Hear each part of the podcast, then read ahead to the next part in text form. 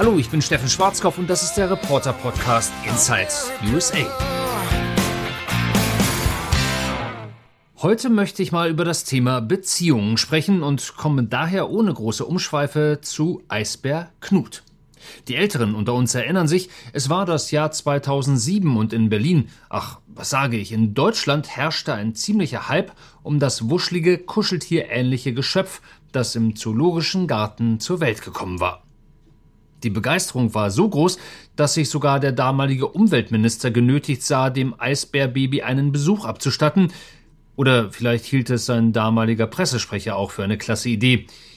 Der Umweltminister, nun ja, er gab sich alle Mühe, ebenfalls begeistert zu wirken, lächelte auch viel, nur meistens etwas gequält.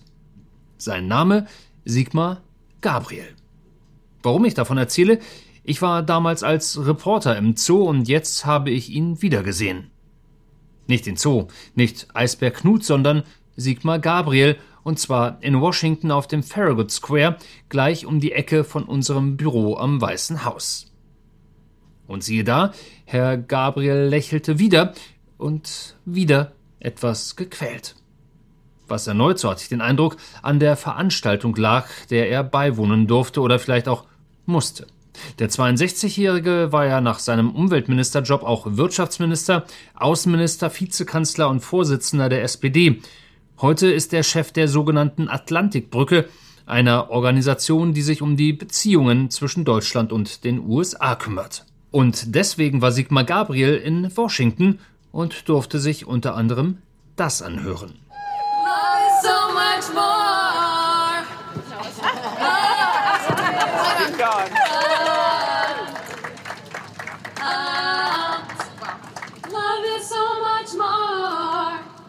Ja, grundsätzlich ganz schön, nur dass das Duett hier nie so recht zueinander fand, also rhythmisch. Die beiden Damen sangen von der Liebe passend zu zwei tonnenschweren Stahlskulpturen, die auf dem Platz im Herzen der amerikanischen Hauptstadt enthüllt wurden. Sie bestehen aus den Worten Love and Hate, wobei jeweils aus dem Wort Liebe das Wort Hass wird, wenn man drumherum geht und andersrum genauso. Alles ganz hübsch, es wurde viel geredet, doch als die Künstlerin selbst dann auch noch Dinge von einer von ihr im Flugzeug beschriebenen Serviette vorlas, da wurde es nicht nur Sigmar Gabriel doch etwas zu viel, der sich sichtlich unwohler fühlte. Ähnlich wie damals im Berliner Zoo. Rettung nahte jedoch durch mich.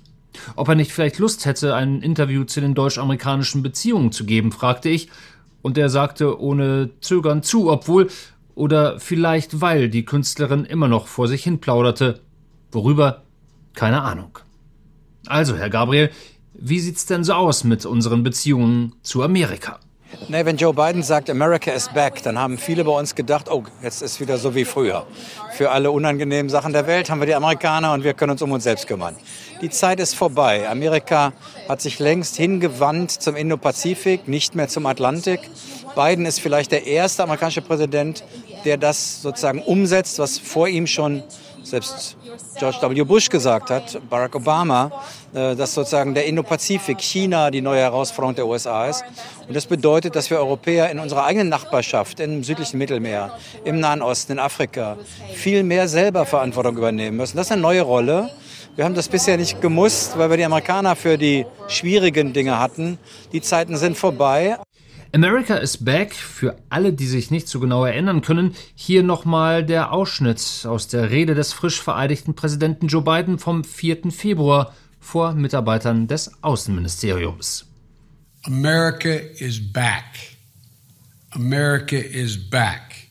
Diplomacy is back. Transparency and accountability to rebuild trust in America around the world. Amerika ist zurück, die Diplomatie ist zurück, und er versprach der Welt Transparenz, Verlässlichkeit, Berechenbarkeit.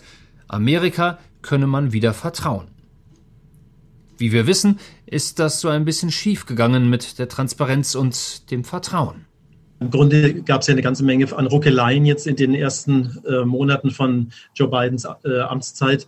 Äh, Afghanistan natürlich hat äh, das transatlantische Verhältnis ziemlich belastet, weil der, das ganze wie das vonstatten gegangen ist, der Rückzug aus Afghanistan, da fühlten sich die Europäer doch sehr vor den Kopf gestoßen, wenig konsultiert. Die Sache mit den U-Booten, natürlich in Bezug auf Frankreich, also die U-Boote, die ähm, an Australien jetzt geliefert werden, wo sozusagen ähm, durch die Hintertür, muss man, muss man fast sagen, die Franzosen ausgebotet äh, worden sind von dem Deal. Natürlich der Travel Ban, also die nicht, dass, dass die Einreise verboten wurde und eigentlich jetzt ja erst seit dieser Woche wieder erlaubt ist für Europäer äh, in die USA. Ein, ein Einreiseverbot, was von Donald Trump verhängt worden ist und was eigentlich auch nicht mehr zu rechtfertigen war. Markus Ziener arbeitet in Washington beim German Marshall Fund. Es ist sozusagen seine zweite Runde hier in Amerika, nachdem er schon mal sechs Jahre lang bis 2009 in Washington gelebt und gearbeitet hat. Mit anderen Worten, er kennt sich ein bisschen aus. Dass die Biden-Regierung jetzt, anders als zu Trumps Zeiten, wahnsinnig scharf auf Deutschland und Europa wäre, kann er auch nicht zurecht feststellen. Im Gegenteil man hat schon fast ein bisschen den Eindruck, dass die Außenpolitiker hier in den USA ähm, ja regelrecht besessen sind von dem Thema China. Also man kann sich hier um über lange Zeit darüber austauschen, wie welche Gefahr China darstellt, auf welchen Gebieten, wie die USA am besten auf diese Gefahr reagieren sollen. Ich hatte neulich, war ich in New York letzte Woche und dann habe ich da einem Roundtable teilgenommen. Wir wollten eigentlich über die neue Bundesregierung sprechen, die sich jetzt gerade bildet. Und äh, am Ende haben wir, glaube ich, 60, 70 Prozent der Zeit nur über China geredet. Alle wollten sich darüber unterhalten, wie geht man mit dieser Herausforderung China um.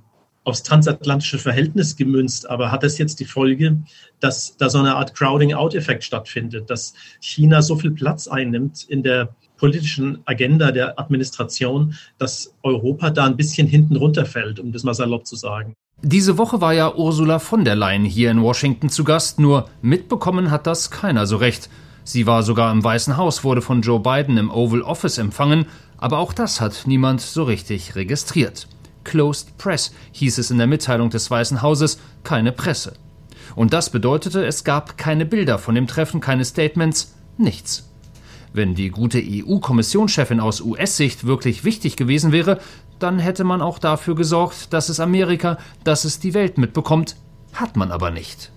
Dass sich jetzt hier keiner so wahnsinnig für Europa im Allgemeinen und Deutschland im Besonderen interessiert, das mag auf der anderen Seite des Atlantiks manchen überraschen.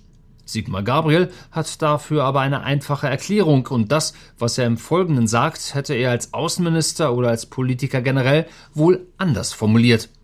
Aber heute muss er nicht mehr so viel Rücksicht nehmen, nicht auf Eisberg Knut und auch auf sonst niemanden. Wir Europäer, wir reden gerne so, als würden wir bei jedem Masters-Golfturnier mitspielen wollen. Meistens schaffen wir noch nicht mal Minigolf. Das hört sich jetzt ziemlich böse an, aber es könnte schlimmer sein. Immerhin wird Deutschland wieder ernst genommen. Hier in Washington habe ich den Eindruck und vor allem nicht als bockige, ungehorsame Unterabteilung Amerikas. Emily Haber sieht das ähnlich. Emily Haber ist die deutsche Botschafterin in den USA, eine Frau mit messerscharfem Verstand, die es aber nicht so mit Kameras und Mikrofonen hat, was verständlich ist, da sie ja nicht als Pressesprecherin, sondern als Diplomatin hier ist und als solche immer ziemlich vorsichtig sein muss mit öffentlichen Äußerungen. Diese Woche konnte sie mir aber nicht entkommen, weil sie auch bei der Love and Hate Geschichte war und auf der Bühne öffentlich reden musste. Als gewiefter Reporter habe ich ihr dann eine leicht verquast raffinierte Frage gestellt, alle Journalistenschüler aufgepasst, jetzt besser die Ohren zu halten. Frau Haber, wir sind heute hier, weil wir eine Skulptur ähm, kennenlernen, Love and Hate. Ähm, wir stehen unweit des Weißen Hauses. Die deutsch-amerikanische Beziehung, Love oder Hate oder eine Mischung aus beiden, wie würden Sie es gerade charakterisieren? Es ist ein konstruktives und vitales Verhältnis, äh, uns auf sehr, sehr gutem Weg. Auf einem guten Weg. Vor einem Jahr unter Donald Trump hätte sie das wohl nicht gesagt. Und auch Eisberg Knuts zweitbester ehemaliger Freund findet, grundsätzlich läuft es deutlich besser. Wir haben jetzt wieder einen Präsidenten, der es hat Interesse an Alliierten. Für den Vorgänger war das egal. Der hat die Welt als Arena gesehen, wo der Stärkste sich durchsetzt und der Rest hat gefälligst zu folgen. Das heißt nicht, dass wir gemeinsam immer die gleichen Interessen vertreten. Amerika hat andere Interessen als Europa und als Deutschland. Aber einen Präsidenten zu haben, der die Gemeinsamkeit mit den Europäern als Gemeinschaft der Demokratien in der Welt will, das ist schon was anderes, als jemanden zu haben, der sich das Ziel gesetzt hatte, Europa zu spalten, es auseinanderzutreiben äh, und sich letztlich äh, über unsere Interessen immer hinwegzusetzen. Das Problem ist nur nicht ausgeschlossen, dass der wiederkommt, der Mann aus der Arena, der politische Ringkämpfer. In nicht mal drei Jahren wird wieder gewählt. Vorsicht also vor der Biden-Falle, sagt Markus Ziener vom German Marshall Fund. Der Europäer, und dann muss es eigentlich ja auch sein, dass man sagt, na gut, wir können jetzt nicht nur immer, immer darauf setzen, dass ein Demokrat äh, im Weißen Haus ist, sondern ähm, wir müssten eigentlich, ist unser Interesse auch, dass ein republikanischer äh, Präsident jemand ist, mit dem man gut zusammenarbeiten kann. Um das wieder auf Deutschland oder auf Europa zurück, zurückzuspiegeln, für uns wäre das ganz wichtig. Also es kann keine Strategie sein, für uns zu sagen, äh, Biden oder es gibt eine Katastrophe. Das darf es nicht sein. So, genug für heute zum Thema Beziehungen. Vielleicht noch ganz kurz. Wer glaubt, der Schwarzkopf, der hat's gut, kann mit Botschafterinnen, ehemaligen Vizekanzlern und Politikexperten sprechen, geht zu Skulpturenthüllungen und darf sich klasse Musik anhören.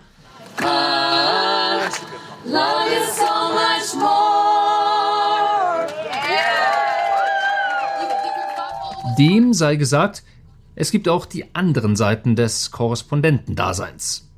Gestern zum Beispiel, da haben wir zehn Stunden mit der Washingtoner Feuerwehr verbracht und waren mit sogenannten Paramedics unterwegs, mit Sanitätern also.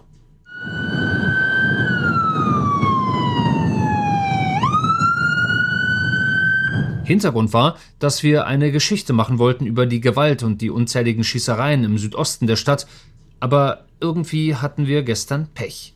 Bis Mitternacht gab es nur drei Einsätze für den Captain, mit dem wir im Rettungswagen unterwegs waren, einmal Atembeschwerden, eine Messerstecherei, die sich als Fehlalarm herausstellte und eine 91-Jährige, die aus ihrem Bett gefallen war.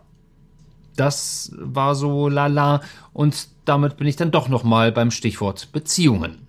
Meine Beziehung zu meinem Job war, als ich um kurz nach 1 Uhr nachts nach Hause kam, auch nicht die allerbeste. Aber um mit den Worten von Botschafterin Haber zu sprechen, ich bin wieder auf einem guten Weg.